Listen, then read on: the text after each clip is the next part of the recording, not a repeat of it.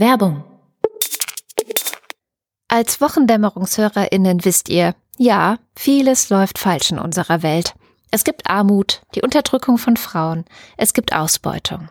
Der neue Podcast von Oxfam will wissen, wie es besser laufen kann. Zeitgerecht heißt er und darin geht es zunächst einmal um die Ungleichheit zwischen den Geschlechtern. Denn es gibt noch wahnsinnig viel zu tun. Und vor allem gibt es aber jede Menge Ideen, Projekte und Ansätze, wie man Dinge anders, nämlich gerechter machen kann. Auf der Suche nach Lösungen stellt Oxfam vor allem eines fest. Es gibt mehr davon, als man vielleicht denkt.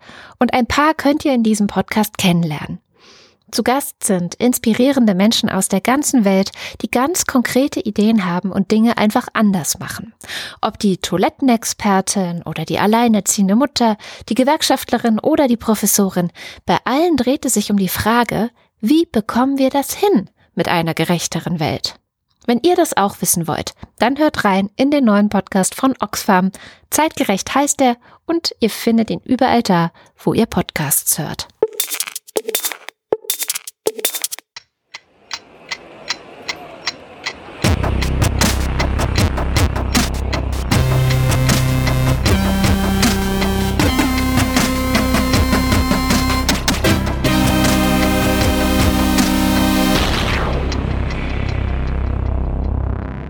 Willkommen zur Wochendämmerung vom 18. Dezember 2020 mit Schul-Corona, einem Nachtrag zu den Uiguren, Staatsanleihen, Belarus, Ausbildungsplätzen, Missbrauchsdebatten, Wirecard, einer erneuerbaren Verarschung, einem guten Tipp zur Geldwäsche, dem Economist Country of the Year, Ungarn, Scham mit Wahlen in Ghana, Korruption in Deutschland, einer guten Nachricht, Pakistan, Holger Klein, Krieg weltweit, einem Kipppunkt in Asien, synthetischen Treibstoffen, Nutzfahrzeugen und Katrin Rönecke. Du hast aber viele Themen. Ja, dafür rede ich über jedes nur kurz. Wie sollen wir denn das alles schaffen heute? Ich rede über jedes nur kurz. Ich wette, du hast heute mehr Redezeit als ich. Okay, das werden wir hinterher genau ausmessen. Ja, Jetzt aber ja erstmal ein schneller Nachtrag ähm, zu den Uiguren und zwar ein Lesetipp. Ich hatte letzte Woche ja schon gesagt, Zwangsarbeit ist ein Thema in Xinjiang, dieser Region, in der Uiguren eben in sogenannten Erziehungslagern gehalten werden und umerzogen werden.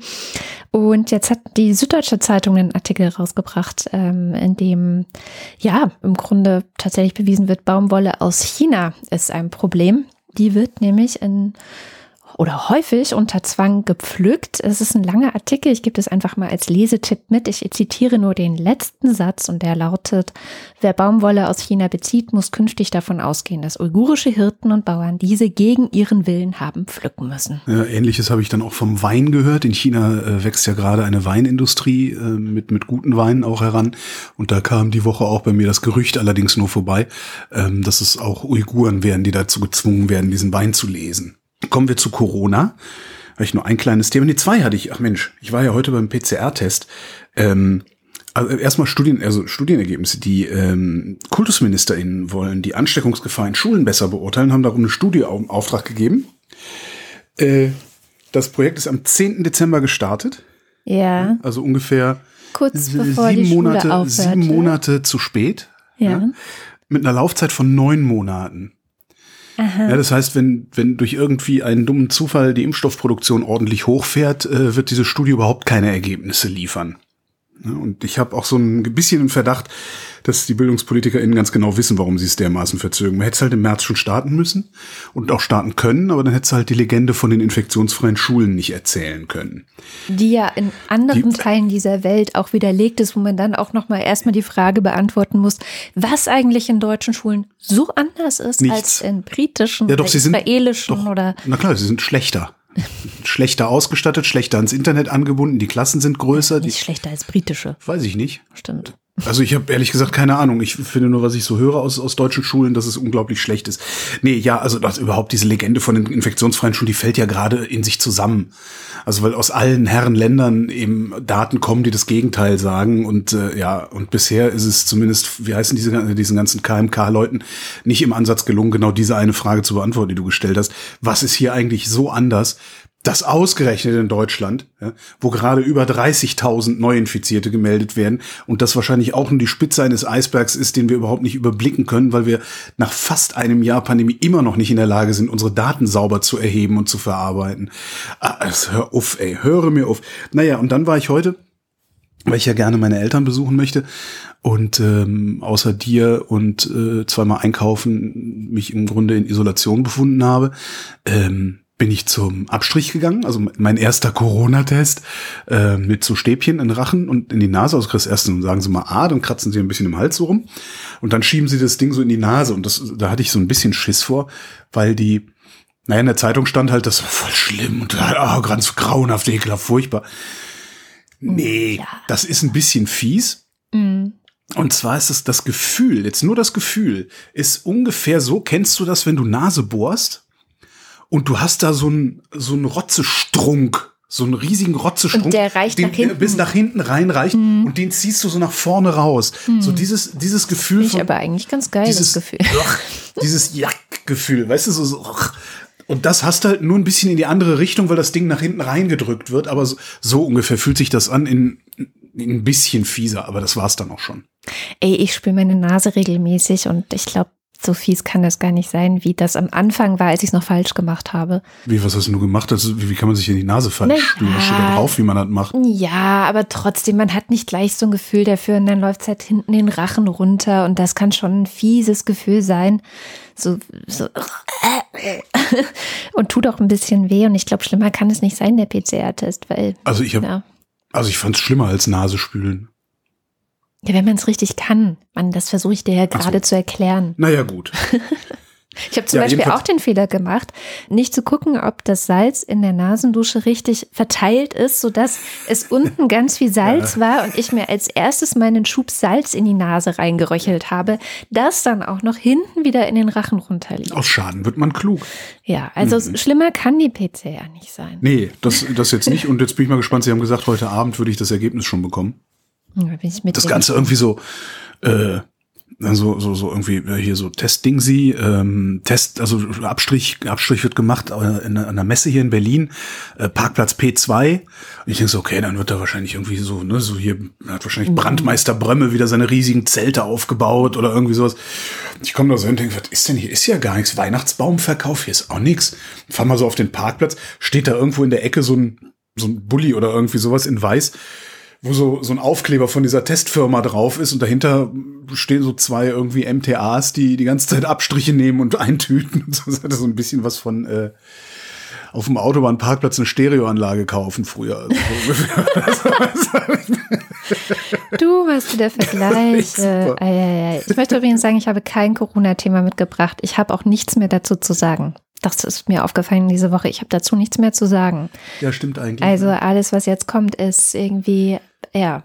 Was ich noch ganz interessant fand, das war so ein Gedanke, den habe ich zwar ähm, zu Beginn der Pandemie schon mal gedacht, da habe ich ja auch tatsächlich, weiß gar nicht, sechs oder acht Wochen in, den Roller stehen lassen, ähm, weil ich damals dachte, ich möchte jetzt, wenn die Krankenhäuser für Wichtiges gebraucht werden, nicht äh, aufgrund meines Fortbewegungs meiner Fortbewegungspräferenzen einen Unfall bauen ins Krankenhaus müssen, da Platz belegen. Hab da aber nie großartig drüber nachgedacht. Und heute hatte ich halt die Wahl, entweder mit dem Rad oder mit dem Auto zu diesem Test zu fahren und habe halt lange überlegt und habe auch mal auf, auf, Twitter gefragt, so wie ist denn das eigentlich mit normalen Verkehrsunfallopfern? Ist das, sind die getrennt, sind das getrennte Abteilungen, die beide für sich vor sich hin funktionieren und nur die Corona-Bude läuft voll und das andere nicht? Nee, eben nicht. So. Mhm. so vielleicht ist jetzt auch gerade die Zeit, wo man ein bisschen darauf verzichten sollte, Gefährlich zu leben. Gef gefährlich zu leben, ja, tatsächlich. Also auch vielleicht nicht Fenster putzen, ne? weil die meisten Unfälle ja auch zu Hause mhm. passieren. Aber gerade so, wenn du in der Stadt mit dem Fahrrad unterwegs bist, du hast halt immer wieder irgendwelche Arschloch-Autofahrer, die dich umnieten wollen. Es gibt immer wieder Situationen, die hast du einfach nicht unter Kontrolle. Ja, ja und das, äh, ja, vielleicht, vielleicht Umwege fahren, äh, dass man auf Radwegen unterwegs sein kann oder sowas. Mhm. Weil dann muss der im Zweifelsfall der Fußgänger ins Krankenhaus, dann ist es nicht dein Problem. Ja, und das ist natürlich eine Nachricht der Woche, die man vielleicht doch nicht untergehen lassen sollte. Diese krasse Überlastung jetzt vieler Kliniken in Berlin. Die Charité hat im Grunde gesagt, wir können nicht mehr. In Sachsen gab es äh, Berichte von ersten ja, Fällen von Triage. Aber das, äh, das war eine das Ente. War so das, war, das war eine Ente. Da haben sie irgendwie. Ach so, es war doch eine Ente. Ja, da haben sie irgendwie Alarm geschlagen, obwohl noch kein Alarm ist, um darauf hinzuweisen, dass gleich Alarm ist oder so ähnlich. Ja, ich frage mich da wirklich, wie man, wie man angesichts dessen nicht diesen Covidioten einfach mal eins auf die, auf die Mütze geben. Also ich denke die ganze Zeit immer, warum werden, warum werden diese Spacken nicht aufgemischt? Na ja, klar, weil du dich dabei ansteckst. Das ist eigentlich, so, ja, das, ist eigentlich das Hauptproblem. Eigentlich willst du rausgehen und jeden einzelnen Covidioten eins auf die Nase geben, aber im Zweifelsfall bist du dann hinterher angesteckt, weil der Typ nicht aufgepasst hat. Ja, kann ich nur bestätigen. Ich äh, muss, musste diese Woche ÖPNV fahren und habe dann auch aus Angst vor den anderen Menschen nicht nur eine FFP2-Maske getragen, sondern über der FFP2-Maske noch ein Urban Duty laut Angaben der Herstellerin ähm, einer FFP3-Maske ja entsprechen soll. Und ich saß dann da immer so und habe auch die Hände immer in den Taschen gehabt, um nichts anzufassen. Die Türen gehen Gott sei Dank automatisch auf. Mhm. Und es gab halt echt zwei so Situationen. Einmal ein Mann, der meinte, in der Bahn Kaffee trinken zu müssen und deswegen hing sein Mundschutz am Kinn. Aber da kann man ja super, sobald, wenn er den Kaffee am Mund hat, ihn umrempeln, äh, dass er den Kaffee Ja, aber du willst ne? halt dem nicht nahe kommen. Ja, genau. das stimmt. Ja. Ne? Also du willst halt einfach nur deine Ruhe und verkriechst dich so in deinen ganzen Masken. Und, ja, das ist ja auch das, und willst das, einfach schnell wieder raus. Das ist auch das Ding mit den Gegendemonstrationen gegen diese Covidioten-Demos. Man würde ja hingehen, aber das ist halt viel zu gefährlich und darum fühlen die sich natürlich wie die Gewinner und wie die Masse äh, oder Vertreter der schweigenden Mehrheit oder sowas, weil alle, die vernünftig sind, einen Teufel tun werden, sich in so eine, so eine Gruppe zu begeben. Glaubst du eigentlich, ob, dass die Polizei vielleicht auch deswegen so wenig eingreift bei diesen Demos? Weiß ich nicht. Nee, ich glaube, die, äh, nee, die greifen da so wenig ein, weil das so eine, das ist eine ideologisch heterogene Masse, die die vor sich sehen. Die, ich glaube, den, ich glaube, dass der Polizei schlicht eine Strategie fehlt, das Ding in, in eine Schublade zu stecken und dann eine Strategie, also ein Vorgehen zu entwickeln mhm. daraus. Ich glaube, das ist eher das Problem, weil die noch nicht begriffen haben, dass das im Prinzip rechtsextreme Demonstrationen sind.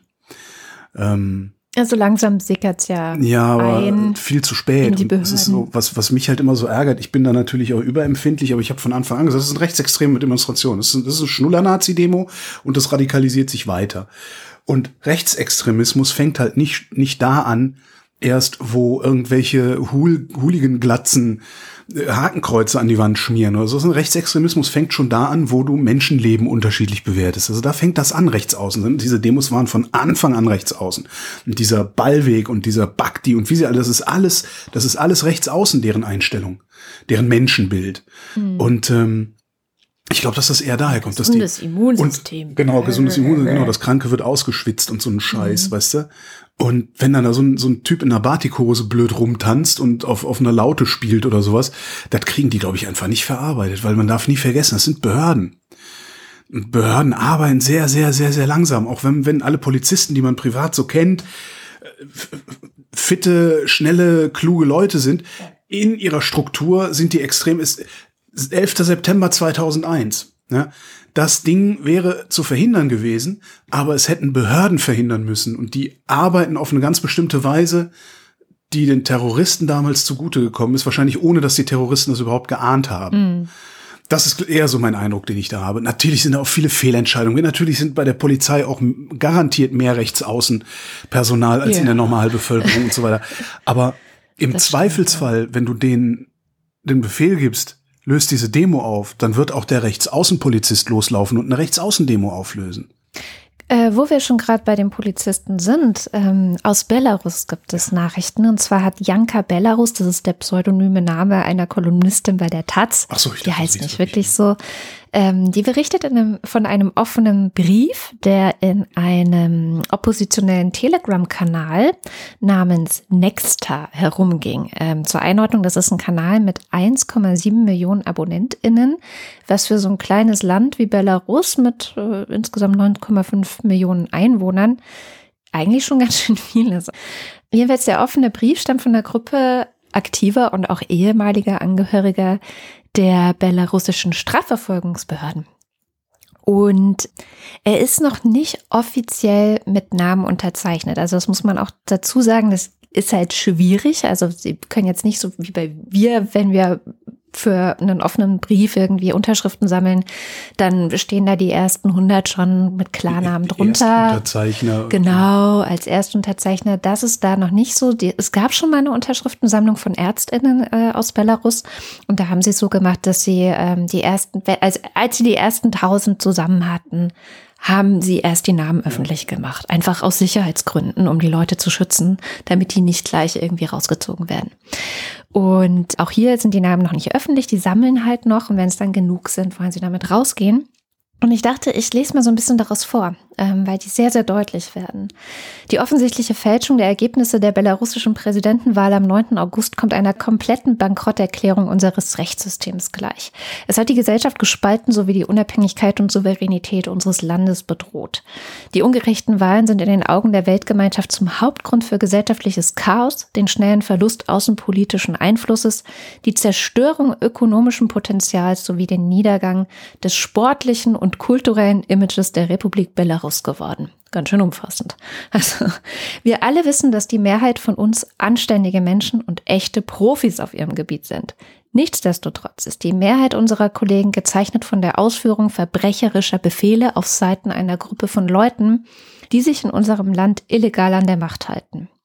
Unter dem Deckmantel des Patriotismus verteidigt diese Gruppe, indem sie gegen die Verfassung verstößt, ausschließlich ihre materiellen Interessen.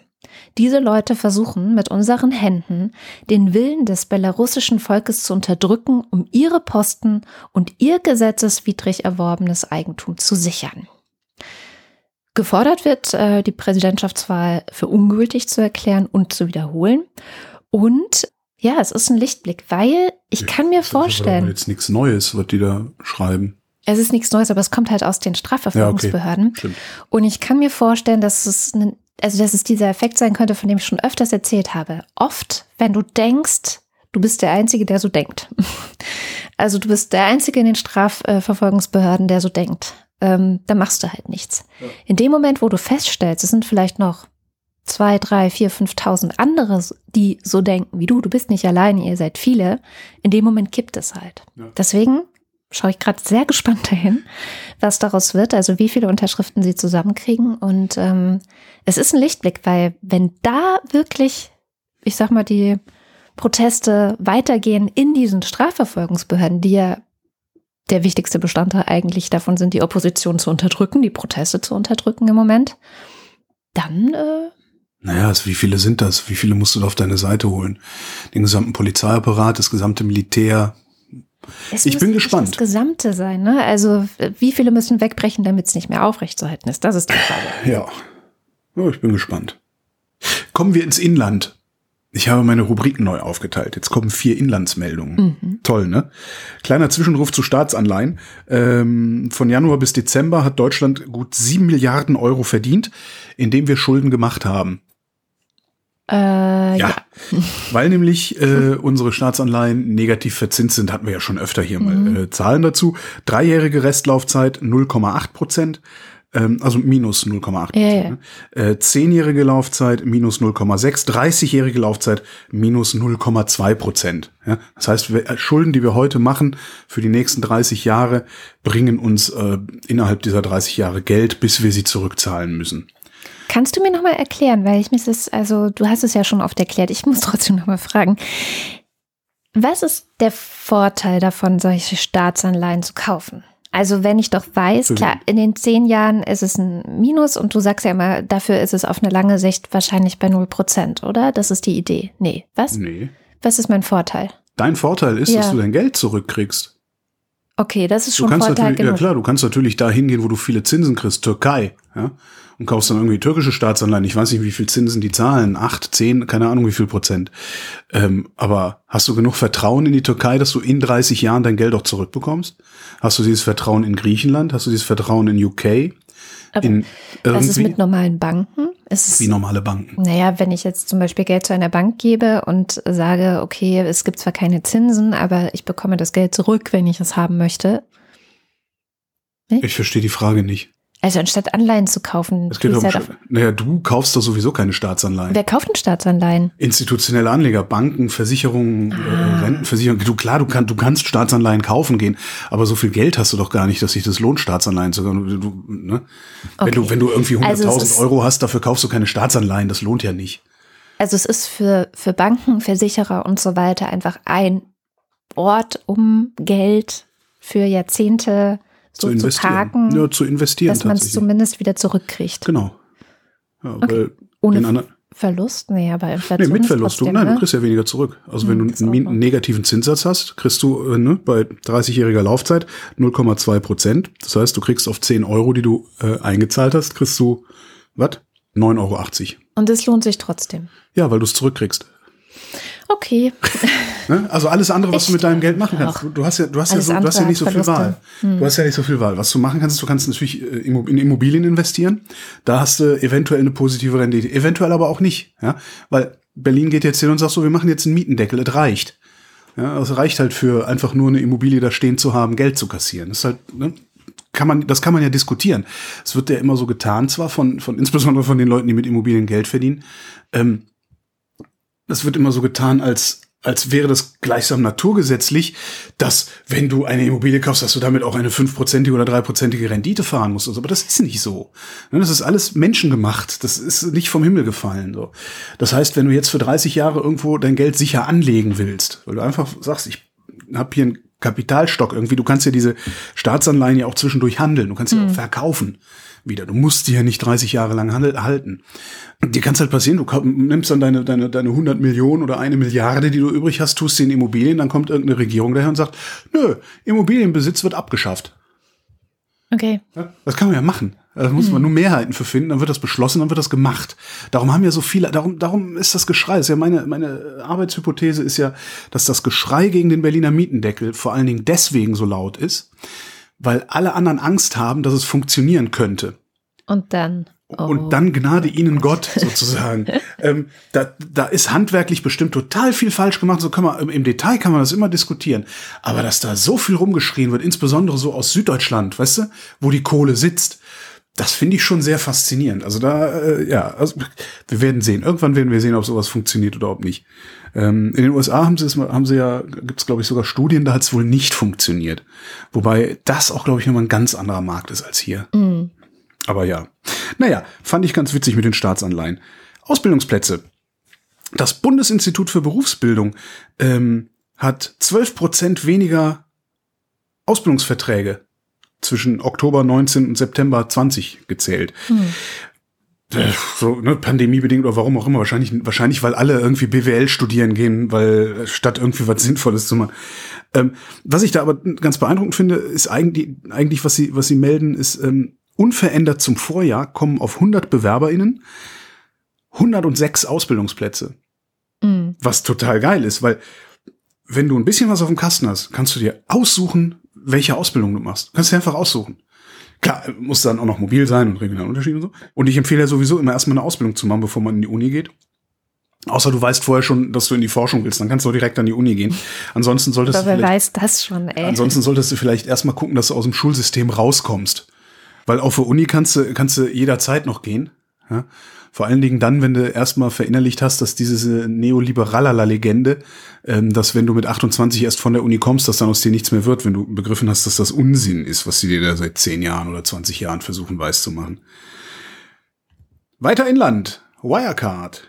Stellt sich raus, Ex-Verteidigungsminister Guttenberg hat nicht nur für dubiose US-Firmen lobbyisiert, sondern, äh, also ne, so, wir erinnern uns, das war, wo der personifizierte Enkeltrick von der CDU ähm, auch ganz bestimmt sich nicht hat von beeindruckend kaufen oder sonst wie beeindruckend Nein. Gutenberg hat auch für Wirecard lobbyiert, damit die Kanzlerin sich 2019 für Wirecard auf einer China-Reise einsetzt, weil Wirecard sich damals in chinesischen Markt einkaufen wollte oder das vielleicht sogar getan hat, war mir dann auch egal. Und das alles ist verdächtig spät passiert. Ähm, die Financial Times hat damals schon mehrfach Berichte gehabt, also vor dieser China-Reise mehrfach Berichte schon gehabt, dass mit Wirecard irgendwas nicht stimmt. Börsenanalysten hatten wir auch schon hier in der Sendung. Also das ist, das reicht ja über 10, 15 Jahre zurück, dass Wirecard irgendwie faul ist. Ähm, gestern war dann Guti im U-Ausschuss und hat gesagt, Wirecard hat uns alle getäuscht. Und ich vermute, er meint das ungefähr so wie Sachsens Ministerpräsident Kretschmer, der ja auch neulich meinte, wir alle hätten SARS-CoV-2 unterschätzt, weil ist ja nicht so, dass nicht Leute, die sich auskannten, schon recht früh vor Wirecard gewarnt hätten. Hm. Der Bundesrechnungshof hat die Geldwäscheaufsicht in Deutschland kritisiert und zwar, wie die Meldung lautet, harsch. Die Aufsicht entspricht nicht den gesetzlichen Anforderungen. Geldwäsche und Terrorismusfinanzierung werden nicht effektiv und wirksam bekämpft.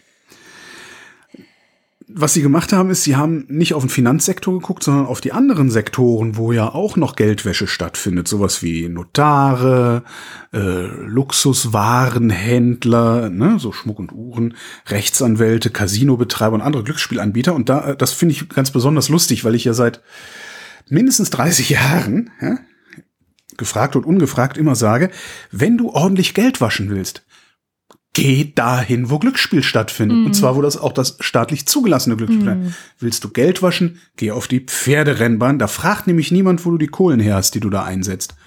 Interessiert ist halt erst interessant, wenn du gewonnen hast. Dann kriegst du eine Quittung über das Geld, was du gewonnen hast, und damit ist die Kohle dann sauber. Und man kann das so drehen, dass äh, du. Holgi, nein, wir geben jetzt hier keine Anweisung für okay. Geldwäsche. Der Bericht hat dann, der Bericht vom, vom Rechnungshof hat dann der Bundesregierung noch ein Bargeldverbot äh, empfohlen, und zwar ein Bargeldverbot für Immobilienkäufe und insgesamt eine Obergrenze von 5000 Euro für alle möglichen Geschäfte. Sprich, du kaufst ein Auto für 10.000 Euro, kannst nicht mehr Cash machen, sondern die Kohle muss überwiesen werden, wo auch extrem viel Geldwäsche stattfindet. Ne? Immer noch, ja, ja, aber ja, es wäre vielleicht krass. schon mal ein bisschen schwieriger. Ich habe eine Geschichte aus Speyer mitgebracht und zwar ist da der nächste Missbrauchsskandal der katholischen Kirche gewesen. Vor einer Woche hat das Sozialgericht Darmstadt geurteilt, dass die Vorwürfe eines Opfers, der jetzt 63 Jahre alt ist, glaubwürdig seien. Und zwar hat er erzählt, dass dort auch die, also er ist dort in einem Kinderheim gewesen, das von Nonnen geleitet wurde und äh, er erzählte eben, dass er immer wieder von Priestern missbraucht worden sei und die Nonnen ihn aber da quasi hingeführt hätten. Also sozusagen. Ach, die Geschichte habe ich am Rande gesehen, ja. Ähm, es ist nur ein weiterer Fall letztendlich in einer echt immer länger werdenden Liste an Missbrauchsfällen durch irgendwelche Geistlichen und Priester in der katholischen Kirche. Das ist vielleicht ein systemimmanentes Problem, äh, Kirche. Was die Leute aber so schockiert, das finde ich wiederum interessant aus einer Geschlechterperspektive. Äh, das ist die Beteiligung der Nonnen. So, der Spiegel zum Beispiel, den ich sowieso, ich muss ganz oft denke ich so, ach Spiegel, die machen immer so ein Überschriften, also ich möchte es fast Überschriftenporn nennen, ja, ja so, so ein Aufgeilen. Äh, naja, es soll ja durch, geklickt werden. Überschriften, ja, finde ich ganz, ganz tragisch und furchtbar, ehrlich gesagt. Und die haben getitelt, die Nonnen waren Zuhälterinnen. Das habe ich, genau, die Überschrift habe ich gesehen, habe gedacht, oh mein Gott, und habe es mir gar nicht weiter angeguckt, ja. Und ich meine, so furchtbar ich diese Geschichte auch finde, ich finde es halt für so ein Medium, was seriös gelten will oder als seriös gelten will, wirklich hart und schwierig, immer wieder diese krassen, ja, Framings letztendlich zu schaffen und, und zu skandalisieren und, und so auf diese, oh Gott, oh Gott, ähm, wie schrecklich, ähm, Reflexe des Menschen zu setzen, weil gerade ne, der Spiegel so sagen, was ist. Und wir sind jetzt im Jahr zwei nach Reluzius. Ähm, vielleicht noch mal ein bisschen eins runterschrauben. Ich ja, das, das, was am Spiegel halt wirklich sehr, sehr nervt, mich aber auch schon ewig, eigentlich schon immer. Ich lese ihn ja. Ich habe, ich habe es ja sogar im Abo, ums zu lesen. Und selbst in der gedruckten Variante ähm, also wöchentlich, was mich so nervt, ist diese Geschichtenerzählerei, die die da immer machen. Es ja. ist immer alles irgendwie so eine ja, Geschichte und es ist alles so, so dieses, äh, ich, ich kann mir ehrlich gesagt nicht vorstellen, also jetzt bin ich natürlich auch kein normaler Mediennutzer, aber ich kann mir nicht vorstellen, dass es irgendwen wirklich interessiert, wie diese, ne, das ist halt alles immer so, ich weiß gar nicht, wie nennt man diese Personalisierung oder Personifizierung. Also es wird alles immer über die eine Person erzählt und äh, es war ein grauer Novembermorgen, bla, mhm. als, ne, ne, ne. Und eigentlich geht's doch darum, wie der Typ auf der Pferderennbahn der Geldwäsche gemacht hat. Aber wenn du halt diese, dieses Gelaber nicht hast, dann ist auf einmal deine Zeitung nur noch halb so dick. Und ja. im Internet klickt keiner mehr drauf. Weil im Zweifelsfall kommt irgend so ein Krawallmedium von rechts und nimmt dir die äh, Leserschaft weg. Ja, und es ist halt auch deswegen, finde ich, ganz interessant, weil dieser Fall, wie ich schon sagte, ist einer in der langen Liste. Es ist übrigens auch nicht nur so dahergesagt, sondern es gibt diese lange Liste. In der Wikipedia kann man die sich anschauen. Der Artikel heißt Sexueller Missbrauch in der römisch-katholischen Kirche. Und da gibt es dann von Bistum Aachen bis Bistum Würzburg 27 Bistümer, in denen eben Fälle dokumentiert sind, oft auch eben nicht nur eins pro Bistum, sondern im Fall von Speyer sind es insgesamt auch schon sechs, mhm. also dann oft auch noch mehr. Es ist natürlich viel und ähm, trotzdem ist es halt etwas, was ähm, ja in dem Fall jetzt über 50 Jahre her ist. Es ist ein einzelner Mann, es ist recht gesprochen worden und so weiter und so fort und findet eigentlich ich sag mal, im größten Teil, größtenteils in den lokalen Medien statt, also die oder regionale Medien. SWR hat davon berichtet, dann gibt es irgendwie in der Rheinischen Post und so weiter. Also alle, die irgendwie in Speyer dran sind, da wird das nochmal größer aufgenommen. Und die einzigen überregionalen Medien, die es gemacht haben, waren Welt, Fatz und Spiegel. Ja. Und alle haben das auf eine ähnliche Art und Weise eben so dramatisiert und so, oh Gott, wie furchtbar, die Nonnen. Und dann haben sie ihn da, da zu seinem Schicksal zugeführt. Und das finde ich schon schon, das hat so was, so ein bisschen Boulevardesk, ist ja. nett ausgedrückt. Das, das finde ich schon grenzwertig. Aber es, es, ist halt Boulevard, ne? Also ja, und auch klar. diese, auch diese Person, Personalisierung, die dann immer passiert, ist ja. Boulevard. Ja, ja, es wird auch nur die das Geschichte halt, von diesem einen, also ja. die haben natürlich mit ihm gesprochen und so weiter. Das Aber Framing letztlich zu, ist so. zu erzählen, zu erzählen, wie schlecht es dem einen da geht, ist halt Boulevard, ja. Es waren sicherlich mehr, es gab aber bisher nicht mehr, die da mit nach vorne gegangen sind, ja. Europa. Herrlich mit meinen Rubriken. Hoffentlich merke ich mir das für das nächste Mal. Der Europäische Gerichtshof hat geurteilt, ungarische Asylregeln verstoßen gegen europäisches Recht. Es ist nämlich unzulässig, dass Ungarn illegal im Land äh, sich aufhaltende Migranten abschiebt, ohne sie im Einzelfall zu prüfen. Was sie nämlich machen, ist, die verhindern, dass die Migranten überhaupt sich ins Asylverfahren begeben können. Mhm sondern lassen die in so einem Niemandsland rumsitzen, ohne Versorgung, ohne alles, in der Hoffnung, und anscheinend funktioniert es auch. Dass die wieder weggehen. Genau, dass sie sich umdrehen und wieder gehen. Und genau das ist halt äh, falsch. Also sie müssen ähm, die Leute irgendwie einem Asylverfahren zuführen können. Also sie müssen denen die Chance geben.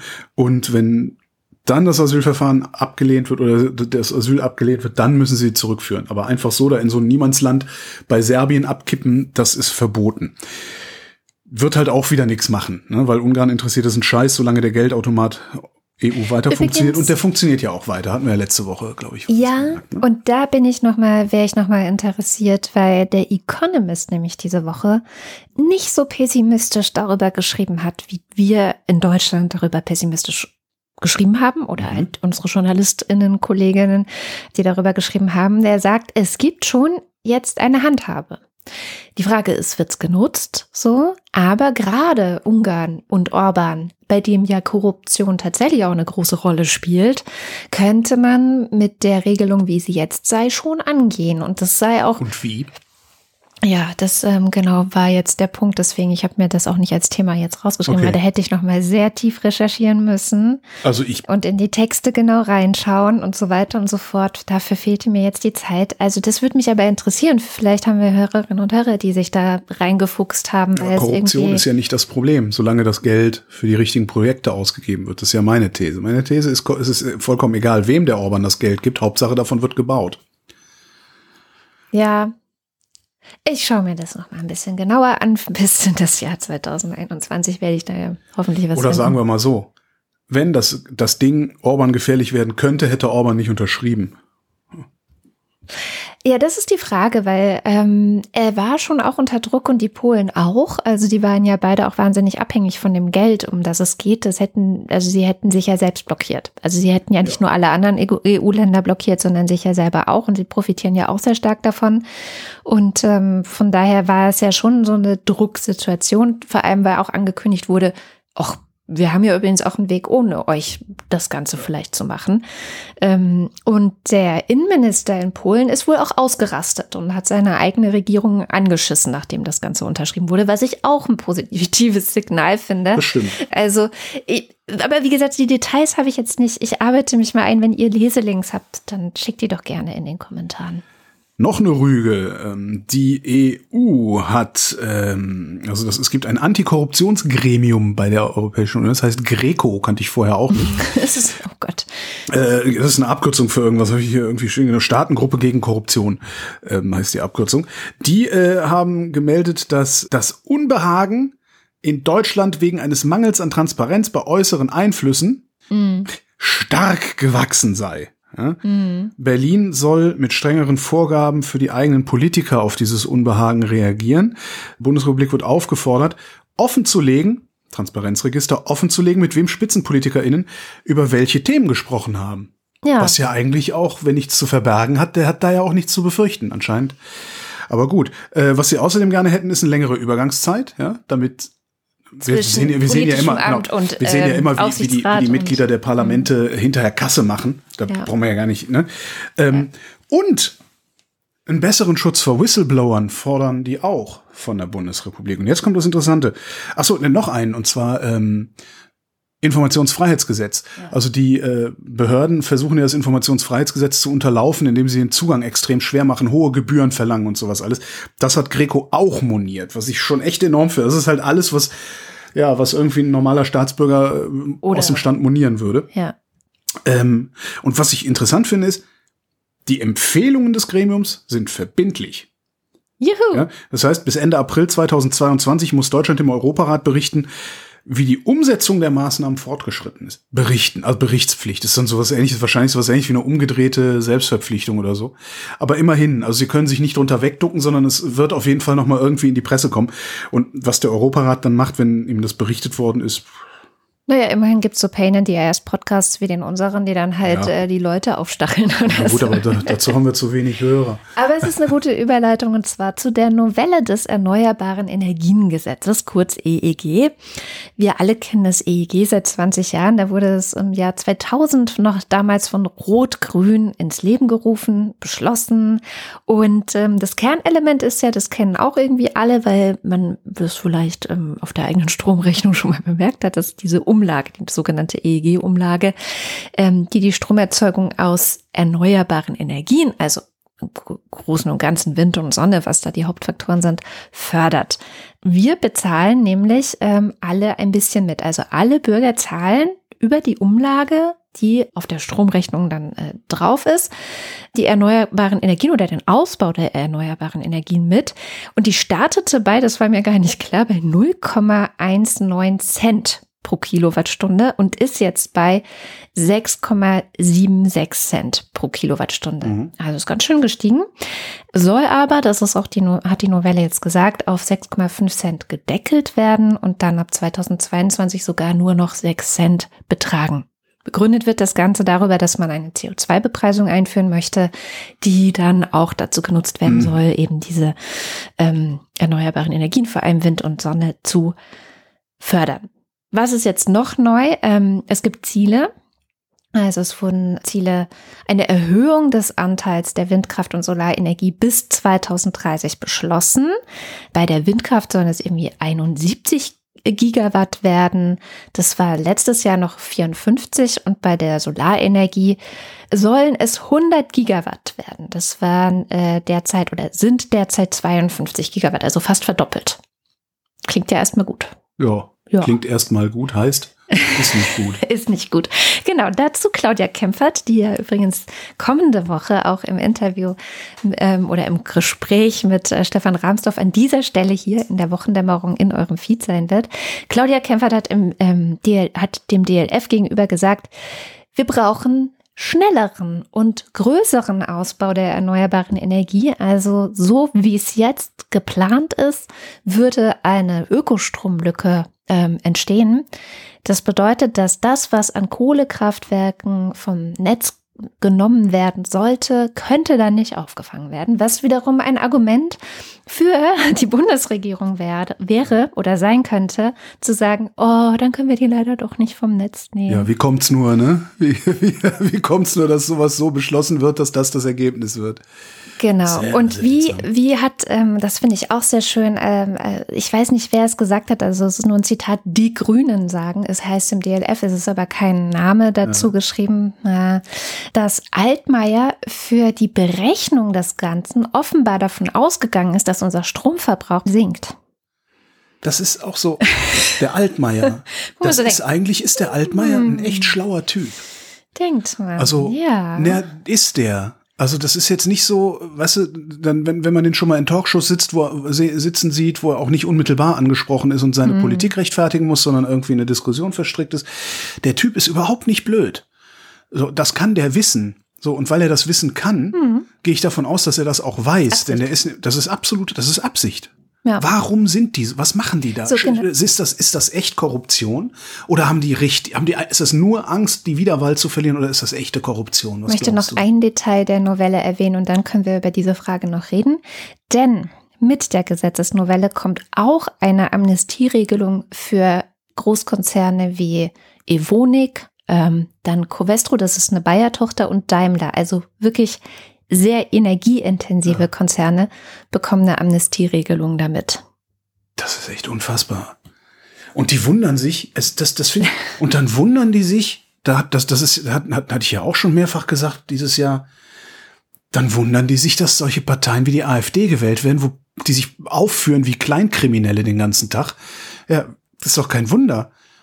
Die, die eigentlich seriös sind, führen sich genauso auf. Die machen es nur ein bisschen ausgefeilter, aber am Ende äh, sieht's genauso aus. Und dann kann ich auch die anderen wählen, die mir das Blaue vom Himmel versprechen. Das ist ja echt, also, naja. Ja, so viel also dazu. Klima. Hm. In Teilen Asiens war die Überschrift, könnte das Klima bereits einen Kipppunkt erreicht haben. Könnte. Mhm. Und zwar gab es in der Mongolei seit den 70er Jahren äh, eine starke, starke Veränderung der Bodenfeuchtigkeit und der Häufigkeit der Hitzewellen. Und das, das, das hat, das ist irgendwie, ich weiß leider nicht genau, was es heißt, aber die Frequenz dieser Hitzewellen überschreitet die natürliche Variabilität der letzten 260 Jahre. Und jetzt gehen die WissenschaftlerInnen davon aus, dass es da einen grundlegenden Zustandswechsel in der Kopplung zwischen Atmosphäre und Landoberfläche gibt. Und die innere Mongolei ist sehr, sehr groß. Mhm. Das heißt, das betrifft nicht nur da irgendwo da hinten die, äh, wer wohnt da? Äh, keine Ahnung, wer in der Mongolei wohnt. Die Mongolen. Die Mongolen wohnen in der Mongolei. Das sind so Nomadenvölker, ne? Ja, aber trotzdem, die müssen ja auch irgendwo wohnen. Also, ja. Also, ne? also es betrifft jetzt nicht nur die Mongolen jedenfalls, sondern also es ist halt mitten in Asien, mhm. riesengroßes Gebiet und ähm, dadurch, dass sich da das Klima wahrscheinlich jetzt auf einen neuen Zustand eingependelt hat, äh, kann es sein, dass das globale Klima davon ebenfalls beeinflusst wird, weil ähm, es gibt die sogenannte globale atmosphärische Zirkulation. Mhm. Ja, das ist, wo die Winde lang fließen. Mhm. Und wenn über der Mongolei eine Hitzewelle ein lange stehendes Hochdruckgebiet erzeugt, dann beeinflusst das über den Jetstream unter anderem das Wetter bei uns. Ja. Fand ich ganz interessant. Das ist so ein Wissenschaftsartikel, den ich gefunden habe. Mag dann mal jeder nachlesen, inwiefern ich da. Ähm, Wissenschaft, das Science Media Center, mhm. ähm, die ich sehr empfehle. Das ist so ein, ja, eine wissenschaftsjournalistische Organisation, die äh, zu ja, aktuellen wissenschaftlichen Themen immer sehr gute Übersichten rausgeben, ähm, wo auch so Journalisten und Journalistinnen sich sehr gut informieren können, wenn man sich schnell irgendwo einlesen will oder sowas. Science Media Center hat mal geguckt, welche Rolle synthetische Treibstoffe beim Klima Schutz spielen könnten. Äh, Sie schreiben in Ihrem Fazit, es erscheint sinnvoll und plausibel, auf einen Technologiewettbewerb, der noch gar nicht begonnen hat, zu verzichten und stattdessen den Einsatz unterschiedlicher Treibstoffe durch politische Entscheidungen zu priorisieren, vor allem auf die, auf die zu setzen, die am meisten CO2 vermeiden. Weil synthetische Treibstoffe werden immer mehr Energie verbrauchen, als durch die Verbrennung freigesetzt wird. Das, das Elektroauto als Alternative ist bereits auf dem Markt mhm. mit Batterie oder Brennstoffzelle. Es, für den Betrieb von Elektrofahrzeugen äh, müssen erheblich weniger Wind- und, und Photovoltaikanlagen gebaut werden als für äh, synthetische Treibstoffe. Äh, in, in Kürze, so sage ich ja auch schon immer, so wie Politik und die Stakeholder äh, versuchen uns das zu verkaufen, ist es eigentlich esoterischer Mumpitz. Das, das, das taugt nicht. Wir werden niemals eine Flotte und ne, ihr dürft mich dann hinterher auch alle wieder aussagen, wir werden niemals eine Flotte von wasserstoffbetriebenen Pkw auf den Straßen sehen, auch wenn ich glaube Hyundai ein Serienfahrzeug baut, das Wasserstoffantrieb hat. Das ist, das ist Quatsch. Das ist, das ist wie Flugtaxi, das ist einfach alles nur Quatsch, um, um irgendwie, ich, ich, ich weiß es gar nicht. Ich glaube, das geht nur darum, den Elektroantrieb madig zu machen, weil sich die Politiker und PolitikerInnen nicht eingestehen können, dass sie jahrzehntelang falsch gelegen haben, haben ja. ja, und gepennt haben. Statt einfach sagen, wir haben gepennt, kauft euch mal Elektroautos, die funktionieren. Hier äh, Tesla beweist das, äh, Renault beweist es und so weiter. Also ja, also, ne, das waren die synthetischen Treibstoffe. Und dann hat äh, der Verband der europäischen Automobilindustrie, ähm, die mhm. Nutzfahrzeughersteller in diesem Verband, haben äh, sich verpflichtet, freiwillige Selbstverpflichtung der Industrie ist normalerweise nicht das Papierwert, auf dem sie steht, haben sich verpflichtet, ab 2040 nur noch fossilfreie Lkw zu produzieren. Äh, Strom, Wasserstoff und Biokraftstoffe. Mhm. Also im Wesentlichen Strom und Biokraftstoffe würde ich mal vermuten, weil Wasserstoffantrieb, wie gesagt, mhm. sagte Kämpfer, glaube ich auch mal irgendwo, ist der Champagner der, äh, der Champagner der, der Energieversorgung oder so ähnlich. Äh, also egal, ist eine Selbstverpflichtung, bla, bla, was interessant war an dieser Meldung ist, die haben gesagt, wir können es nicht alleine tun. Wir brauchen die politischen Entscheidungsträger und andere Interessenvertreter, die sich mit uns zusammentun.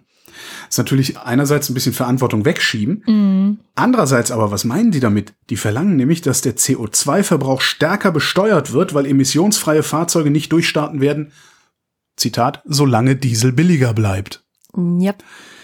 Wie peinlich muss das als Politiker auch sein, wenn, wenn die Industrie schon drei Schritte weiter ist als du selbst, oder? so. Oh Mann, ey. Ja. Dann, um ein bisschen bessere Laune zu kriegen, kommen wir zum Land des Jahres. Das Land des Jahres, das kürt ja jedes Jahr der Economist. Letztes Jahr, du erinnerst dich, war es? Ja. Usbekistan. Usbekistan. Hast du draus ah, ja. gemacht, fand ich sehr witzig. Äh, da war schon klar, es geht nicht darum, das Land äh, zu auszuzeichnen, das irgendwie das Beste in diesem Jahr war, sondern es geht darum, das Land auszuzeichnen, das die größten Schritte nach vorne gemacht hat. Okay. In solchen Sachen wie Demokratie, Menschenrechte, sowas, ne? Also so. Sonst wäre es wahrscheinlich dieses Jahr, sagt der Economist auch, sonst wäre es dieses Jahr vielleicht sowas gewesen wie Neuseeland. Ja, mhm. also weil 2020 Corona, just in the order und so weiter. Oder Taiwan, sagen sie auch, die hatten nur sieben Tote. Ist auch ein guter Grund, Land des ja. Jahres zu werden, ja. Rein theoretisch. Aber die größten Fortschritte im Vergleich zu früher oder vor allem auch im Vergleich zum letzten Jahr hat gemacht. Bam, bam, bam, das Saarland. Ist auch ein Land. Nein. Also nochmal. Malawi. Malawi. Malawi, genau. Ein Land, für alle, die es jetzt nicht auf dem Bildschirm haben, ein Land im Süden Afrikas, das im Gegensatz zum weltweiten Trend 2020, also da gibt es auch Studien und leider sagen die, dass 80 Länder dieses Jahr in Sachen Demokratie und Menschenrechte Rückschritte gemacht haben. Nein, Malawi hat einen Schritt nach vorne gemacht. Schauen wir aber erstmal kurz in die Geschichte des Landes. Ähm, die geht zurück, also die Geschichte, die sozusagen auf das heute einen direkten Einfluss hat, geht zurück auf das Jahr 2012. Da starb nämlich der damalige Präsident Binguwa Mutarika. Ähm, Bingo. ja. Der wurde dann kurz abgelöst von der vorherigen Vizepräsidentin Joyce Banda. Die hat dann mal kurz dafür gesorgt, dass Homosexualität nicht mehr strafbar ist. Mhm. So, 2012. Das war dann kurz äh, eine gute Phase. Direkt 2014 wurde dann aber Peter Mutharika oder Peter Mutharika, ähm, neuer Präsident. Das ist der Bruder des ehemaligen Präsidenten mhm. gewesen. Das heißt, man kriegt schon so ein bisschen eine Ahnung. Es ist so, Vetternwirtschaft ist dort. Dann gab es 2019, also vor einem Jahr, wieder Wahlen. Und angeblich ging da Mutarika auch wieder als Sieger hervor, aber die Opposition hat gesagt, nee, Moment mal, da stimmt doch irgendwas nicht. Wir hatten viel bessere Umfragen, unser Kandidat äh, war auf jeden Fall ähm, extrem beliebt in der Bevölkerung. Und warum ist denn jetzt hier eigentlich trotzdem wieder der alte Präsident, auch der neue Präsident? Und tatsächlich und das ist eine anscheinend große Ausnahme, hat das Verfassungsgericht des Landes gesagt, und zwar im Februar 2020 hat es gesagt, wir müssen die Wahl wiederholen. Also wurde im Juni 2020 nochmal gewählt und tatsächlich Mutarika abgewählt. Cool.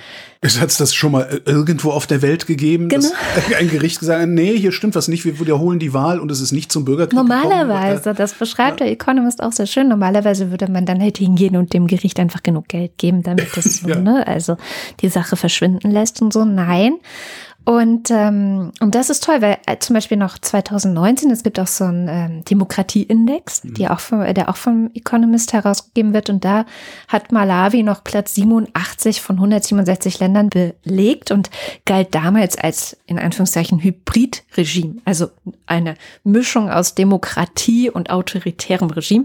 DDR oder was? Äh, ja, also ich weiß nicht, es gibt halt schon Wahlen, aber es ist irgendwie alles noch so ein bisschen. Mhm.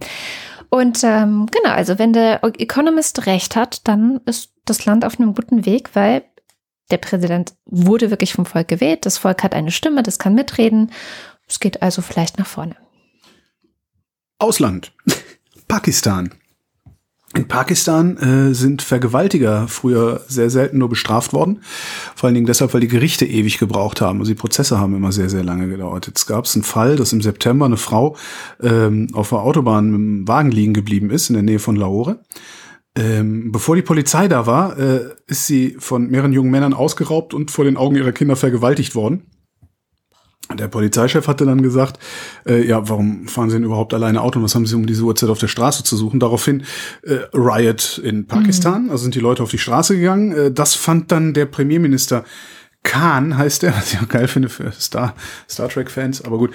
Ähm, der fand das dann nicht so cool und äh, hat jetzt einfach mal angeordnet einen Gesetzvorschlag eingebracht, dass die Strafen äh, wesentlich verschärft werden, nämlich bis hin zur Kastration.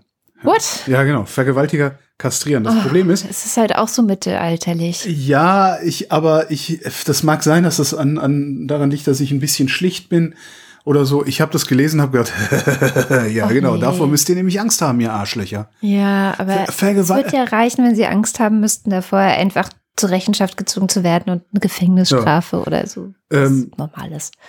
Das, das Problem ist jetzt, äh, es gibt irgendwie internationale Gesetze, die sehen vor, dass du einer Kastration zustimmen musst, dass also der Staat dich nicht einfach kastrieren darf. In Pakistan wird das dann so wahrscheinlich so laufen, dass du, wenn du deiner Kastration nicht zustimmst, du entweder lebenslang in Knast kommst oder Todesstrafe. Ja. ja. Kannst du dir ja dann überlegen, ob du nochmal eine Frau vergewaltigst. Ich bin da sehr zwiegespalten. Es gibt ja auch in den USA solche ähm, und die und da ne, da wo es herkommt, sollte einem zu denken geben. Es sind halt immer die evangelikalen Christen, die Leute kastrieren wollen. Okay. Ähm, ja weil das so, das ist wie, wie gesagt schon irgendwie Mittelalter. Ja, ja, stimmt. Äh, wenn, es würde ja, ja ich bin halt ein rachsüchtiger Mensch. ich denke, es würde meistens reichen, wenn es einfach eine, genau, man nimmt die Frau ernst, es gibt sofort eine Untersuchung und die Beweise werden festgehalten und dann gibt es ein ordentliches Verfahren, wo auch die Chance besteht, dass jemand dann ähm, zur Rechenschaft gezogen wird. wird. Würde ja schon reichen. So.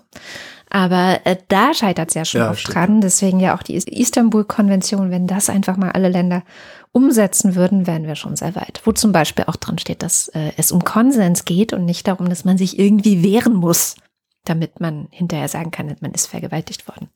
Ja, aber du weißt doch, dann kann man schon gar nicht mehr flirten. Mm, genau.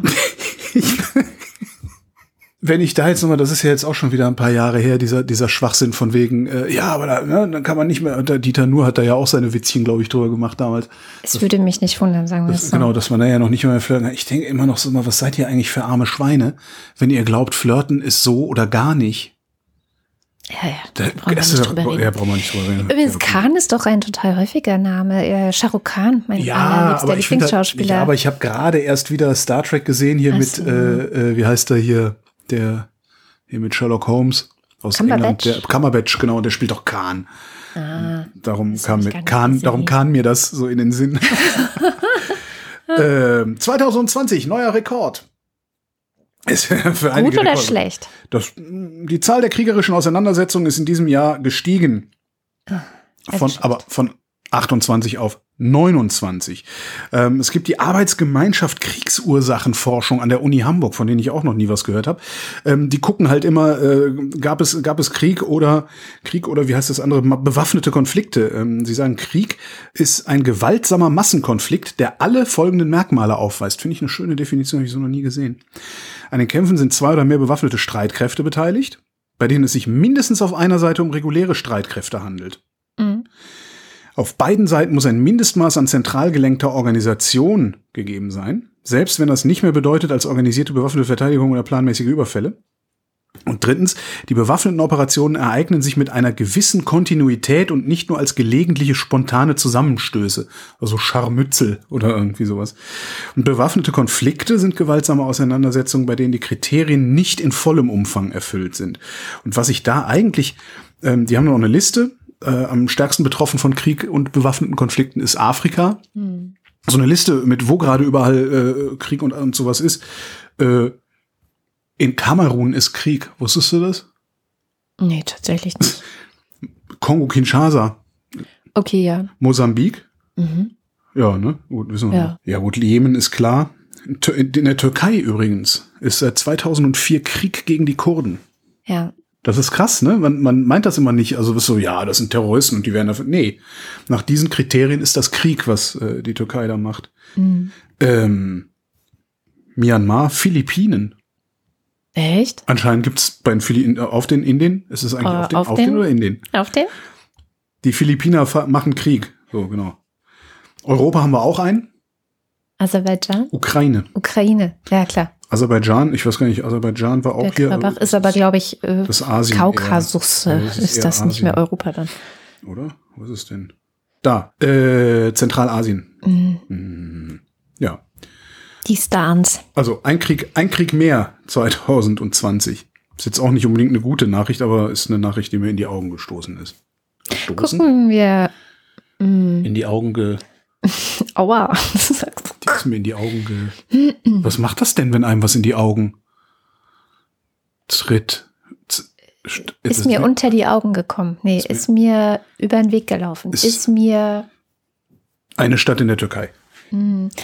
Gucken wir What Happened Last Week in Ghana. Also was ist letzte Woche in Ghana passiert mit Shamjaf, der Autorin des Newsletters What Happened Last Week und Host des gleichnamigen Podcasts. Und warum wir diese Woche nach Ghana schauen, das erzählt sie uns vielleicht am besten selbst.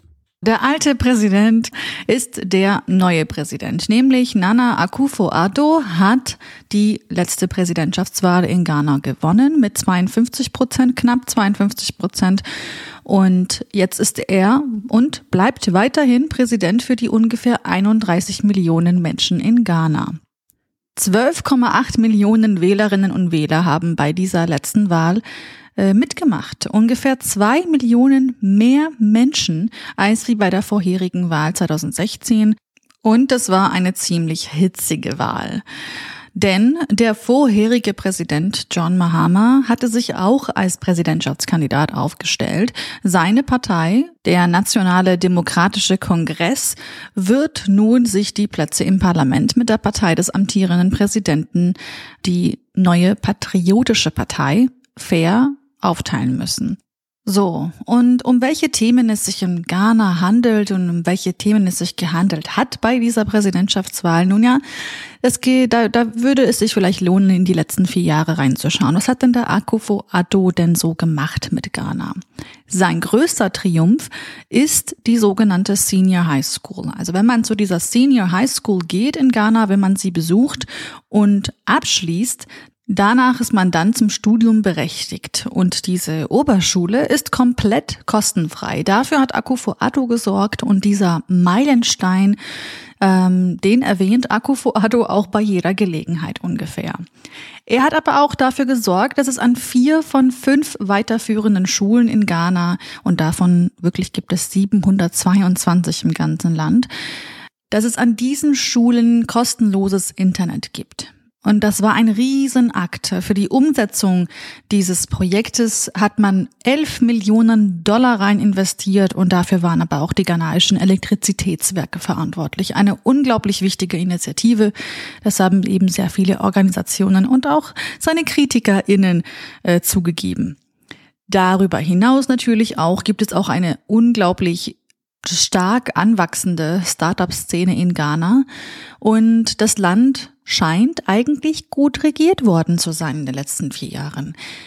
Nun ja, da gibt es noch die andere Seite. Das ist nicht überall so im Land. Es gibt ein sogenanntes Nord-Süd-Gefälle, auch in Ghana, wie in anderen Ländern auch und wie in sehr vielen anderen Ländern. Und die Unterschiede zwischen dem Norden und dem Süden des Landes sind leider enorm. Beispielsweise ist an der Grenze zu Burkina Faso, bisschen nördlicher, also 600 Kilometer nördlich von der Hauptstadt Accra entfernt, Dort ist fast keine einzige Schule vernetzt. Informatikunterricht findet so statt, ungefähr ja, ohne Computer, ohne Bildschirme, ohne Tastaturen. Also äh, es gibt äh, Interviews mit Studentinnen dort, die sagen, unsere Lehrer malen Mäuse und Drucker mit Kreide an die Tafel, aber am Ende schreiben alle Studentinnen im Land komischerweise dieselben Prüfungen.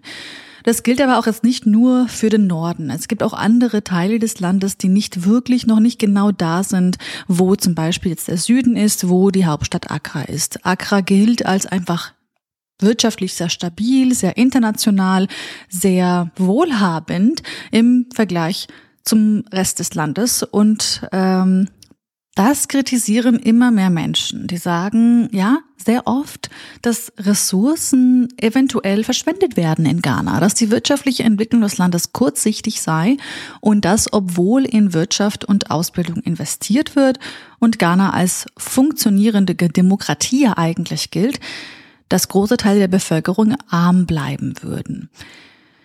Darüber hinaus war und bleibt eines der wichtigsten Wahlkampfthemen, äh, jetzt also vor dem Wahlkampf, während des Wahlkampfes und jetzt auch nach dem Wahlkampf, ist äh, die Wirtschaft, die von der Corona-Pandemie dieses Jahr besonders getroffen wurde. Ghana ist ein wichtiger Exporteur von Kakao, äh, Öl und Gold und leider war 2020 das Jahr der fallenden Rohstoffpreise. Das heißt also, die Themen, die Akufo-Addo auch vorher schon beschäftigt haben, das bleiben ungefähr dieselben Themen, die ihn jetzt auch in der nächsten Regierungszeit und auch in seiner laut Verfassung letzten Regierungszeit begleiten werden. Das sind eigentlich dieselben Themen. Und letzten Endes aber steht fest, vor allem jetzt für die westafrikanische Wirtschaftsgemeinschaft ECOWAS oder ähm, die Afrikanische Union, dass die Wahlen in Ghana erneut gezeigt haben, dass es dort seit 92 gelingt, friedliche und erfolgreiche Wahlen zu organisieren. Also eigentlich schon so lange ist das Ganze gut gelaufen, dass man diese Tatsache gar nicht mehr erwähnen sollte oder muss. Vielleicht sollte man einfach nur sagen, ja, Ghana ist Westafrikas führende Demokratie. Und ich würde noch gerne folgenden Fun Fact hinzufügen. Die ganze Wahl fand so demokratisch und so friedlich statt, ähm, weil auch wenige Tage vor dem Wahltag in Ghana die beiden Kontrahenten, eben John Mahama und Nana Akufo Addo einen Friedenspakt geschlossen haben und sich eben dazu verpflichtet hatten, das Wahlergebnis, egal wie es ausfällt, anzuerkennen. In den USA haben wir das da leider dieses Jahr nicht so geschafft. War Ghana eins von diesen Shithole-Countries? Nein, nein, also was Donald Trump. Wobei ich glaube nicht, dass Donald Trump in der Lage ist zu verstehen, dass Ghana ein anderes Land ist als vielleicht, weiß ich nicht, Malawi. Das stimmt. Das so. Afrika, das Land da. Ja, ich, also würde ich ihm wirklich zutrauen. Ein Gott, zum Glück sind wir diesen Typen los. Das ist, das ist so geil, oder wie egal der plötzlich. Also, ja, jetzt hat er noch es irgendwie. Es gibt so ein paar Nachrichten, ja, aber, die sind ja, alle lustig. Die sind lustig und es ist vor allen Dingen scheißegal, weil jetzt haben auch noch die Wahlmänner alle gesagt, so, nö, nö, der Biden ist Präsident. Mhm. Und jetzt ist halt irgendwie auf einmal man, als wäre so ein, so ein Gewicht von den Schultern genommen irgendwie. Natürlich wird jetzt nicht alles gut, das ist mir auch klar, aber ich finde das irgendwie ein ganz witziges Gefühl, dass ja. Trump mir einfach scheißegal geworden ist. Ich bin ja so gespannt, was Twitter mit dem macht, ob die ähm, konsequenterweise dann auch seinen Account, also ihn rausschmeißen. Ja, also so wie er twittert, wäre das nur konsequent, ja. Ich habe noch eine gute Nachricht dabei und wie so oft kommt die gute Nachricht mal wieder aus Malawi. Der Wissenschaft. Ach so. Und der Tierwelt. Ich habe doch erzählt, also meistens kommen sie aus der Wissenschaft oder der Tierwelt. Dieses Mal ist es beides, was ich großartig finde. Und zwar ähm, gibt es Ratten, die Sehr riechen. großartig, also. Ja. Ey, nichts gegen Ratten. Ratten sind sehr tolle Tiere. Die darf man also wirklich nicht unterschätzen. Gerade auch als Haustiere übrigens. Also ich habe mal eine längere ähm, Überlegung gemacht, wenn meine Tochter unbedingt ein Haustier möchte, welches Tier wohl am besten in Frage kommt. Dann bin ich sehr intensiv ähm, Wellensittich. auf Recherche gegangen. Nee, überhaupt nicht. Vögel sind super kompliziert zu halten, damit es artgerecht ist. Also das ist ja auch so ein Anspruch, den wir dann natürlich okay, hätten. Goldfisch in so einem runden Glas. So nicht. Ja, so, wo sie immer im Kreis schwimmen. Genau, damit sie was zu tun haben. Mhm. Vielleicht kann man damit irgendwie Strom Wollen wir noch erzeugen. mal über Artgerechtigkeit reden? Jedenfalls, ähm, Ratten sind rausgekommen als Ergebnis, was für uns als Familie am besten funktioniert, weil sie sind unkompliziert, sie sind relativ einfach zu halten und sie würden auch im Gegensatz zu Hamstern zum Beispiel das gut überleben und überstehen, dass die Kinder nämlich immer wechseln, also wochenweise zwischen mir und ihrem Papa wechseln und Ja. könnten die Ratten einfach mit. So ein Hamster zum Beispiel, wenn du den tagsüber wächst, verkürzt es seine Lebenszeit. Ähm, Ja, aber dafür hast du dann Ratten in der Bude. Das ist doch auch irgendwie, Ach, ist doch, ist doch irgendwie, Ratten, ne? das sind ja nicht die Ratten, die draußen rumlaufen da. Nein, das sind ganz andere Ratten. Das sind ganz Ja, andere die heißen Ratten. anders, aber das sind die gleichen Ratten.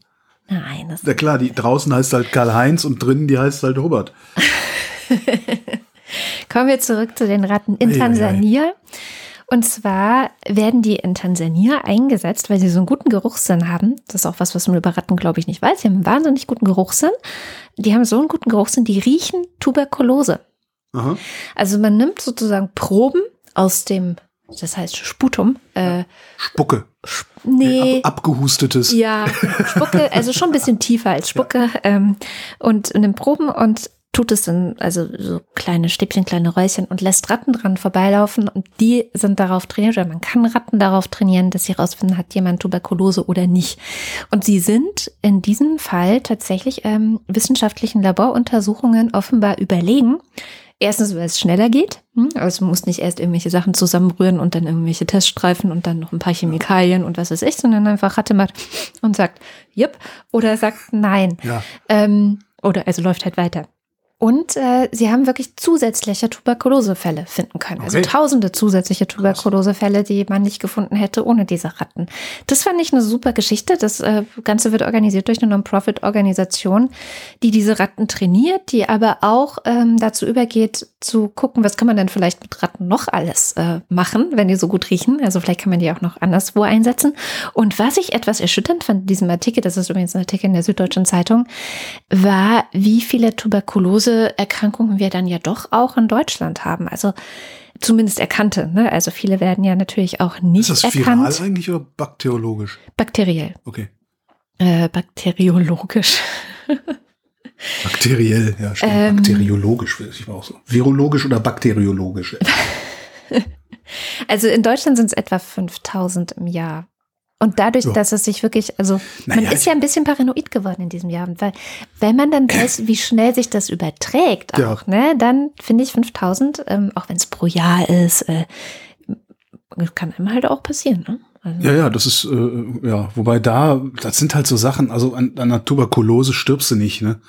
Jedenfalls, Im jedenfalls. Westen selten. Ja, Ja. genau, und das ist halt so, also da wäre ich tatsächlich nicht paranoid. Also ich bin, das, das Problem, was ich ja gerade finde, um, was ja quasi eine Klammer zum Beginn der Sendung fast schon ist, das Problem, was ich gerade finde, ist, du hast halt äh, diese Pandemie, also Covid-19 hat halt genau die Symptome, die ich unter normalen Umständen dreimal im Jahr habe. Hallo, Ja, ja, auch, Trockener ja. Husten, hohes Fieber, äh, das ist halt alles irgendwie. Und das ich mit so meiner Nasennebenhöhlenentzündung, dabei. die ich ein paar Mal im Jahr habe und dann Was- nichts was- mehr rieche. Was glaubst du, wie nervös ich gerade bin, weil ich ein Kratzen heute den ganzen Tag schon Kratzen im Hals habe und Mhm. äh, ein bisschen trocken husten muss, was einzig und allein auch daran liegen kann, dass ich heute Nacht eine Wollmaus eingeatmet habe oder so, aber man, man weiß es ja nicht. Ne? Naja. Eine Sache nur, ne, also es mögen nur 5000 Fälle sein, aber im Gegensatz zu Tansania haben wir ein Problem mit äh, Resistenzen. Das heißt, wir haben vielleicht die Medikamente, um diese Krankheit wieder heilen zu können, aber äh, hier bei uns gibt es sehr viel mehr Resistenzen Ja, okay. gegen Ja. ähm, die Medikamente und deswegen ist es dann doch wieder sehr Ja. Dann lege ich jetzt noch einen drauf mit noch einer guten Nachricht aus der Wissenschaft, die ich äh, eigentlich die, die Woche schon in der Vrind Wissenschaft erzählt habe. Darum mache ich es nur sehr kurz, falls, ne, falls es Hörer. Das ist schon wieder. Schleichwerbung für deine Verrinne. Ja, Entschuldigung, aber das ist Alles wirklich gut. jetzt eine richtig geile Nachricht. Und zwar haben österreichische WissenschaftlerInnen einen Influenza-Impfstoff entwickelt, der schon durch die Phase 1-Studie, also klinische Studie am Menschen durch ist. Ähm, ein sogenannter äh, Chimera-Impfstoff, so nennen die das. Äh, lest das einfach nach. Das äh, Tolle an dieser Meldung ist, dass es sehr gut sein kann, dass das ein universeller Grippeimpfstoff wird sodass du mit zwei, dreimal Impfen mit diesem Impfstoff bis zum Sankt Nimmerleinstag vor Influenza gefeit bist. Ähm, das nicht nur vor der normalen saisonalen Influenza, sondern auch vor natürlich nicht allen, aber möglicherweise vielen ähm, Influenza-Unterarten, die dann so immer mal wieder irgendwo Vogelgrippe auf und- Vogelgrippe, Schweinegrippe, was man da so kennt. Und das finde ich auch mal, wenn das klappen würde, Das wäre super. eigentlich ein bisschen zu schön, um wahr zu sein, fällt mir gerade auf. Was sagt denn Florian dazu? Weiß ich nicht, der hat auch nichts, ich glaube, der hat nichts gesagt. Okay, na dann haben wir doch gute Nachrichten. Ähm, es gibt noch eine gute Nachricht, nämlich wir machen zwar eine Weihnachtspause, der Holger und ich. Wir gönnen uns jetzt mal, haben wir beschlossen, habe ich beschlossen, ich bin ja die Chefin. Ähm, es gibt aber nächste Woche trotzdem noch eine Sendung, die haben wir schon am Montag aufgezeichnet mit Stefan Rahmsdorf und Claudia Kempfert. Wieder eine Klimadämmerung, also eine ganze Stunde über das Thema Klimawandel 2020. Was liegt hinter uns, was steht uns bevor? Das machen wir jetzt öfter. Immer wenn wir keinen Bock haben, machen wir mit denen eine Sendung. Dann ist ja auch Arbeit scheiße. Ja, ist schon Wieder- auch wieder Arbeit. Milchmädchenrechnung. Holger. Und dann wagen wir es und machen einmal Pause. Haben wir noch nie gemacht oder Doch haben wir jemals einmal und dann sind uns gleich die Hörerzahlen eingebrochen. Ernsthaft? Mehrere tausend. Ja. Ernsthaft? Deswegen habe ich so Angst davor gehabt immer. Aber ich vertraue auf unsere Hörerinnen und Hörer, dass sie uns treu bleiben, auch wenn wir mal echt am 1. Januar keine Wochendämmerung senden, sondern einfach mal ausspannen nach diesem Jahr. Echt, da sind die Hörerzahlen von eingebrochen? Ja, so um 4000 weniger. Krass. Und es hat Wochen gedauert, bis wir die wieder aufgebaut haben. Ja. Warum ist denn das Ich aus? weiß ist nicht, was das ist. Das und ist- warum war das? Ist das ausgefallen? Krankheit, Urlaub? Krankheit. Krankheit. Okay. Hm. Kommen War wir ich krank oder warst du krank? Ich möchte das jetzt nicht ins Detail. Dann warst du schuld. Haha, du warst schuld. Also, kommen wir zum letzten Mal im Jahr 2020 zu Danke, danke, danke, dass es euch gibt. Wir haben jetzt gerade die 800 UnterstützerInnen-Marke auf Steady geknackt. Das hat so ein bisschen meine Pläne durcheinander geworfen, weil ich Pläne? wollte sagen, schenkt uns doch zu Weihnachten, dass wir 800 Schenk uns doch zu Weihnachten, haben. dass wir 1000 UnterstützerInnen auf. Aber äh, genau, Das Wohnmobil soll schließlich ein vernünftiges Bad haben. Also vielen Dank, dass es euch gibt. Die Postkarten habe ich übrigens gestern verschickt. Gestern. Es tut mir leid, die Post ist schuld. Ich hatte Briefmarken bestellt und die kamen mit der Post und die kamen erst gestern. Also die Post braucht einfach gerade ein bisschen, um Sachen zu verschicken. Ich hoffe, dass die Postkarten trotzdem noch vor Weihnachten ankommen. Wenn nicht, bitte seid mir nicht böse, sondern der Post. Ja, vielen Dank für eure Unterstützung und jetzt kommen hier wieder wie immer die Ultras und der Fanclub zum letzten Mal in diesem Jahr. Alles ist eins außer die Null. Dins 00001. Elegia einzigartig von Huxarin will auch mal an den Anfang. Andrea Schreiber, Achtung, angepasstes Zitat. Lockdown is a gentle whip. Guido Baulich. Alexander Bonsack steht als Axel, was? Axels Jeffsy auch auf Lutzens Roggenmischbrot Kryptonit. Marc Bremer. Hans-Horst van Damme. Danke, Holger, dass du dich über den galoppierenden Wahnsinn immer so schön aufregst. Das fasst meine Sprachlosigkeit oft so gut in Worte, dass ich mich selbst wieder ein wenig beruhigen kann. Watashino Hobakurafto wa Unagi de Ipai des. Das war japanisch. Oliver Delpi, Mathis Derjung. Vorsitzender der Polizeigewerkschaft Schieß mich tot. Markus Dietz. Andreas Freund. Erik Fröhlich. Adrian Hauptmann. Katharina Höh. Wing Commander Lord Flashards Hausmusik. In der Weihnachtsbäckerei gibt es manche Leckerei. Zwischen Mehl und Milch macht so mancher Knilch eine riesengroße Kleckerei. Bedankt euch beim Wing Commander. Wir sind nicht schuld an eurem Ohrwurm. Muahahaha, ich bin deine Nemesis. Sis, sis, sis. Matthias Johansen. Arndt J. Kästen. Holger Lange. Müsli, Müsli, Yam, Yam, Yam. Der, den man bisher immer nur als Ultra der Wochendämmerung kannte. Social Networking for the Win. Motto der Woche: Wear a mask or go to jail. Wenn du Klassenbücher hast, musst du wenigstens kein Kontakttagebuch führen. Dominik Neise. Robert Nieholm. Christian Pingel. Nu, sagen Chris und Moni. Michael Salz. Jörg Schickis schaut in der Liste nach unten und da steht Anita Schroven. Elias Seichter, Aaron Sturzberg. Roman Schlauer, Joachim Urlas. Jens Vieweg, Lars von Hof-Hunold. Bernd und Froschi Wehmöller, Justus Wilhelm. Uwe Zieling wird der Letzte sein, Weiter mit dem Fanclub. Apple Knicker Jazz, André. Nico Abeler, Why do you go away und so weiter. Commander Vetchantillis, Volker Arendt. Asterix und die Normannen und so weiter. Anja und Janus Bielefeld. Johanna Bächle, Johannes Bauermann. Thomas Bauer, Florian Beisel. Sebastian Blechschmidt, Simone Blechschmidt. Markus Boslett, Klaus Breyer. Daniel Bruckhaus, Mike Bültmann. Moody Brungy, Nicole und Christoph. Clemens Langhans und Christoph Henninger. Früher war er mal ein Bussparer. Christoph Henninger und Clemens Langhans, aber heute spart er ja auf ein Wohnmobil. Gian Andrea Konzert. Cool, cool, cool. Heiß brennt die Sonne auf deiner Haut, Schweiß rinnt dir von deiner Stirne. Weiß ist der Strand und das Meer ist so blau, doch ganz bleich schaust du aus bei der Ankunft, doch du erholst dich bald. Miriam und David. Boku wa ongakuka dentaku katate ni. Dirk de Pohl. Manfred Speider, der freundliche Spinne aus der Nachbarschaft. Andreas Dietzel. Elina Eickstedt. Wo Licht ist, muss es auch Schatten geben und wo Schatten ist, gibt es Licht. Es gibt keinen Schatten ohne Licht und kein Licht ohne Schatten. Claude Fankhauser. Stefan F., jetzt mit Adresse. Matthias Flader. Oliver Förster. Olli Frank. Markus und Julia freuen sich über jede neue Folge. Wolfgang Fröhlich. Helge Georg. Die Muxi Girls. Bärbel Grothaus. Ricardo Gatter. Simon Hägler. Jan Heck. Sven Hennissen. Tobias Herbst. Nils und Hilke. Andreas Jasper. Philipp Kaden. Captain Käffchen, auf alten Fotos sieht man immer jünger aus. Arne Kamola. Alexander Klink. Karl-Heinz Klötenflöder. Abracadabra, Hokus Pokus, Kokosnuss, Simsalabim. Oliver Krause. Markus Krause. Magali Kreuzfeld. Thomas und Corina. Oliver Krüger. Oliver Kohlfink. Sebastian Lenk und Henry Vize. Annie M. Le Sucette. Detmar Liesen. Nico Linder. Florian Link. Jogi Löw, Sabine Lorenz, Linus Löres, Ines Lüders, René Ludwig, Men ebte Heu, ebte Menni Heu, ebte Beten, mekte Men Heu. Matsch und Mäuschen, Stoppt die Verbalvandalisierung der Namensvorleserei. Mein Name ist Dana. Sebastian Menke, Martin Meschke, Robert Meyer, Johannes Möller, Claudio Mondkind, Die Mulle, Johannes Müller, Thorsten W. Noll, der Computer Nummer 3, Olli P., Boris Perner, Nora Hoffmann und Peter Schmäler, Josef Porter, Sebastian Quapp, der Raketenmann. Thilo Ramke, Hier humoristische popkulturelle Referenz einfügen. Marc Rehberg, vielen Dank für eure tolle Zusammenarbeit. Schön, dass es euch gibt. Wilhelm Reich, Ronny Reichenberg, Christian Rohleder, Sandra Rohner, Pia Römer, Anna Roth, Sven Rudloff, Ruth Rutz, FS, Jürgen Schäfer. Bodo Schenker, Sie holt die Chili-Soße raus und alle Gäste flippen aus. Schluss mit Schmusi, hier kommt Susi, die härteste aller Prinzessinnen. Christian Schmidt, Der Schommi. Lisa Linde Schröder, Sieben Schneeschipper schippen sieben Schippen Schnee. Sieben Schippen Schnee schippen sieben Schneeschipper. Respekt, Theresa Sievert, Oles Kambrax. Birgit Sobich. Jens Sommerfeld. Im Übrigen bin ich der Meinung, dass Nationalismus keine Alternative, sondern eine Katastrophe ist. Marie Stahn. Christian Steffen, Sabine Stein. Michael Sümanek, Moritz Timm. Vera und Benny, Kirsten möchte eine Postkarte und bleibt noch eine Woche. Johann und Eli. Haben keine Termin und leicht einen Sitzen. Wer das liest, ist toll. Und wer daneben sitzt oder zugeschaltet ist, selbstverständlich auch. Mehr Komplimente bitte. Martin Unterlechner. Jan van Winkenroy, Yannick Völker. Stefan Wald, Andreas Wasch. Who Controls etc. etc. Ach herrje. Jos Alvina, Terva, ja Sauna, Auta, Nien, Sitten, Kai, Vetan, Hauta. Wenn Schnapstee und Sauna nicht helfen, dann ist die Krankheit Das tödlich. ist übrigens echt ein toller Spruch. Alles herhören. Niemand hat irgendjemanden zu steinigen, bevor ich nicht diese Pfeife geblasen habe. Habt ihr verstanden?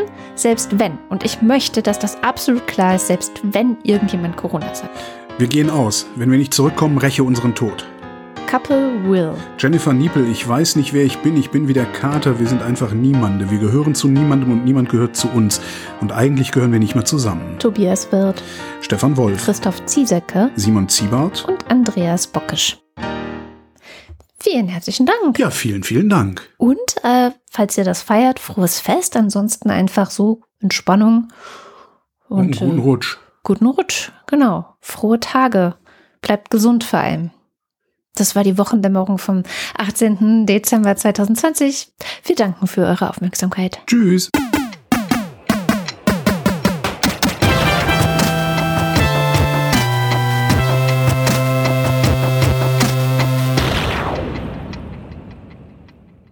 Hey, hier sind Susanne. Und Katrin von Haus 1. Wir wollen euch um Geld bitten. Und das ist ja manchmal ein bisschen weird, aber wir sind uns eigentlich ziemlich sicher, dass wir euch überzeugen können. Jetzt könnten wir natürlich anfangen mit tollen Basswörtern, um uns zu schmeißen, zum Beispiel Qualitätspodcasts, XY, so ein richtig schönes Bullshit-Bingo. Aber irgendwie denken wir, dass jede und jeder von euch eigentlich ganz eigene Gründe hat, Haus 1 Podcasts zu hören. Zum Beispiel war euch die Stimme dieser einen Moderatorin nach der Arbeit immer so gut beruhigt. Oder ihr hört Frag mal Agi, um euren Teenager-Kindern ihre crazy Fragen zu beantworten. Oder ihr bringt euch mit der Wochendämmerung auf den neuesten Stand, weil einfach wieder keine Zeit zum Zeitungslesen war. Also, ihr wisst selber natürlich am besten, was ihr an uns schätzt. Und wenn es euch irgendwie möglich ist, uns ein paar Euro im Monat zukommen zu lassen oder auch ein einmaliges Geldgeschenk zu machen, freuen wir uns mega. Wir brauchen das Geld, um auch 2021 unabhängig zu bleiben. Ihr seid nämlich unser wichtigstes Standbein. In den vergangenen Monaten haben viele Podcasts ums Überleben gekämpft, weil ihnen die Werbeeinnahmen weggebrochen sind.